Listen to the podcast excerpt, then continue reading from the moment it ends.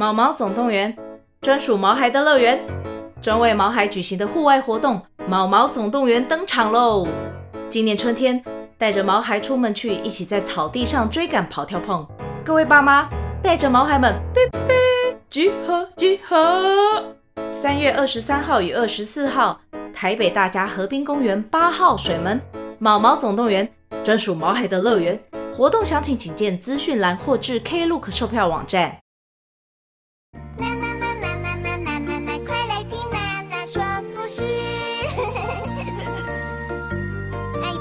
是的小朋友，打开小耳朵，准备好了吗？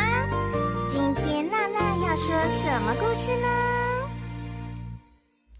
今天要说的故事是穿长靴的猫咪。上集，在很久很久以前，有一个小农村，里面住着一位很贫穷的老农夫和他三个儿子。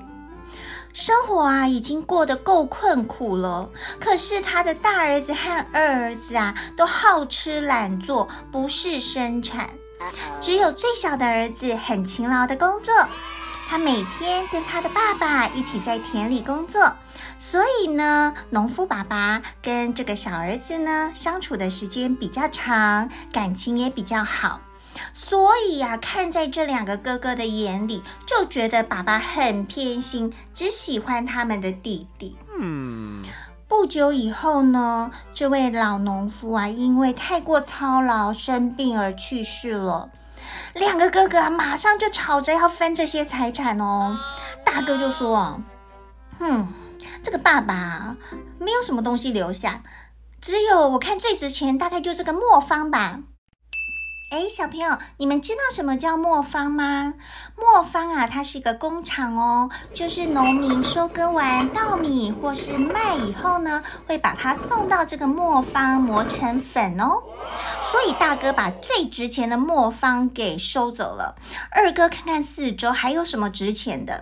哎，有一头驴子哦，嗯，这个驴子至少可以帮他工作，没有问题的。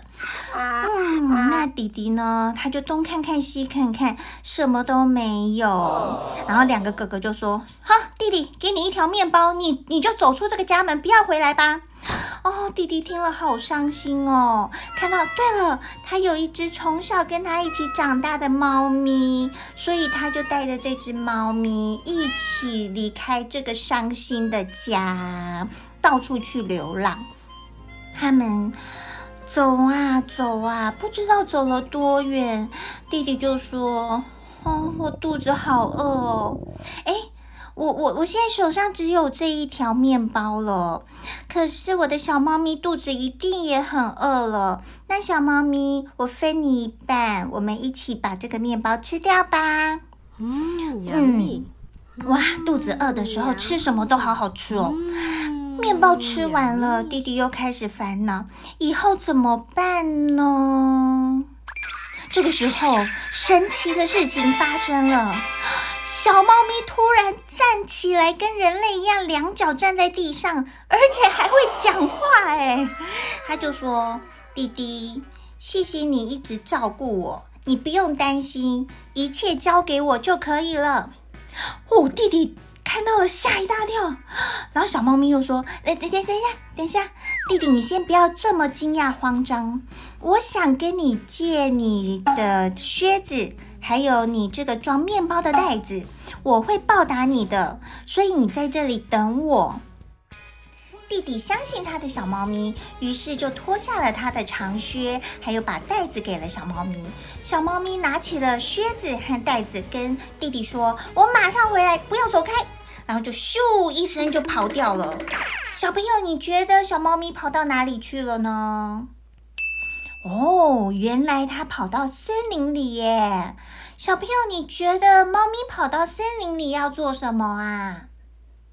哦哦，有一只兔子跑过来，小猫咪就赶快咻就抓到那只兔子，把它放到袋子里头。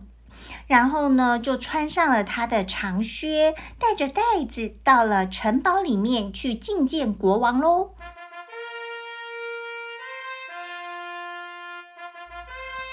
国王看到这只猫咪竟然可以像人类一样走路，而且还穿着长靴子呢，于是他就称它为长靴猫，跟他说：“长靴猫，我的子民，你有什么东西要带来贡献给我的呢？”长靴猫啊，他就把袋子里的兔子拿出来，然后跟国王说：“国王陛下。”这是我家主人卡拉巴侯爵送给您的礼物，哇！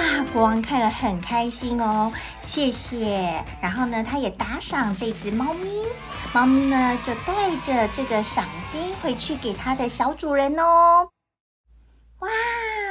弟弟看到长靴猫带回来的赏金，觉得好开心哦，因为这些钱啊，足够让他们过上好一阵子了呢。可是，长靴猫想做的不只是这些哦。他告诉弟弟说：“请你在这里再等我一下，我还要去做一些事情。”于是他又咻，又冲到森林里了。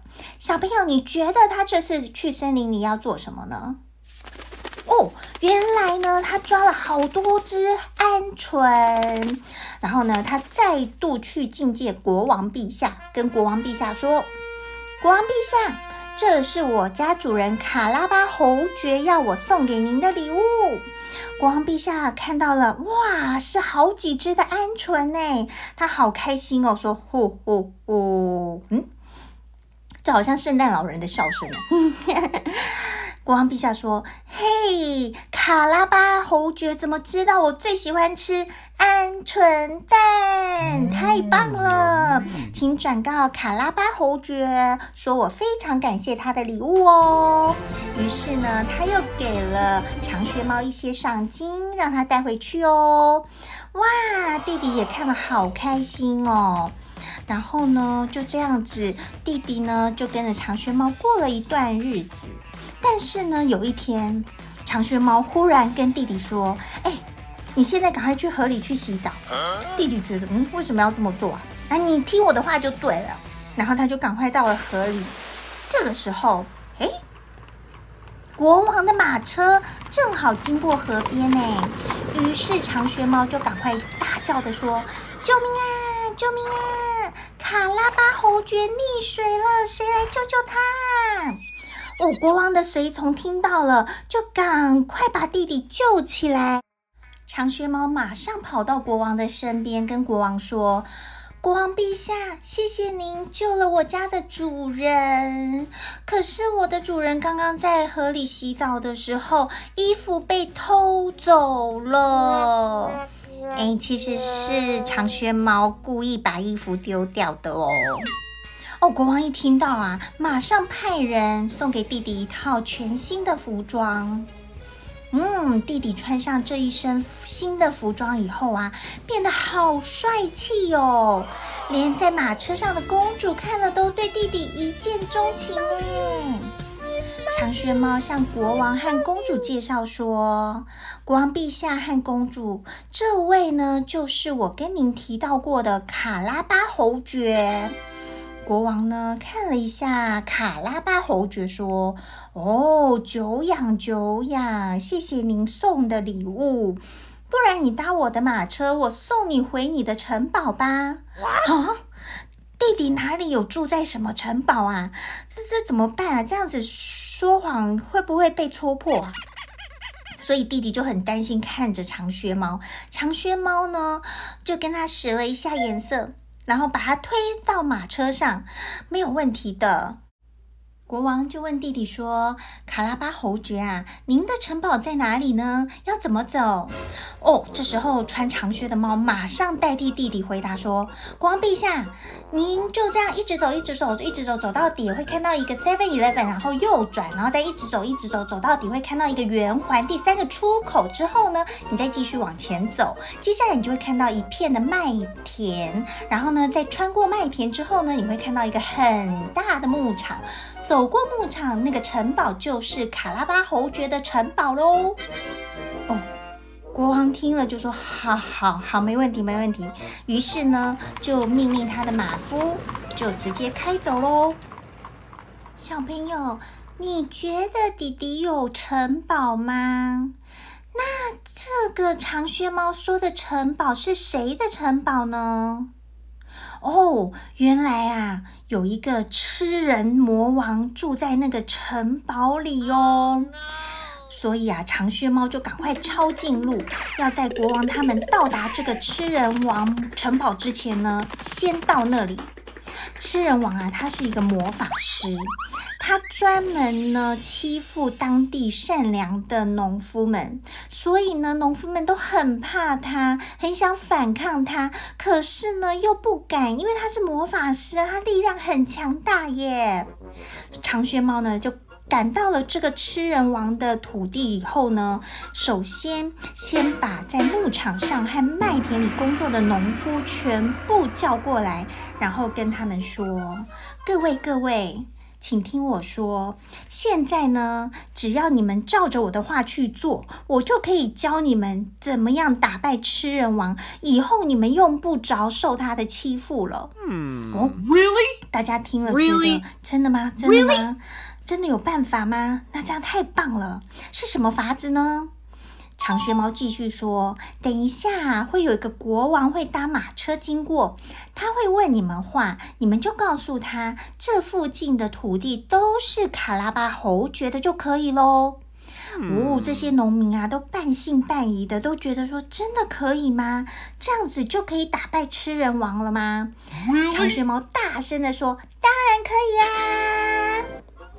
小朋友，你们相信农夫们这样子的回答可以帮助他们打败吃人王吗？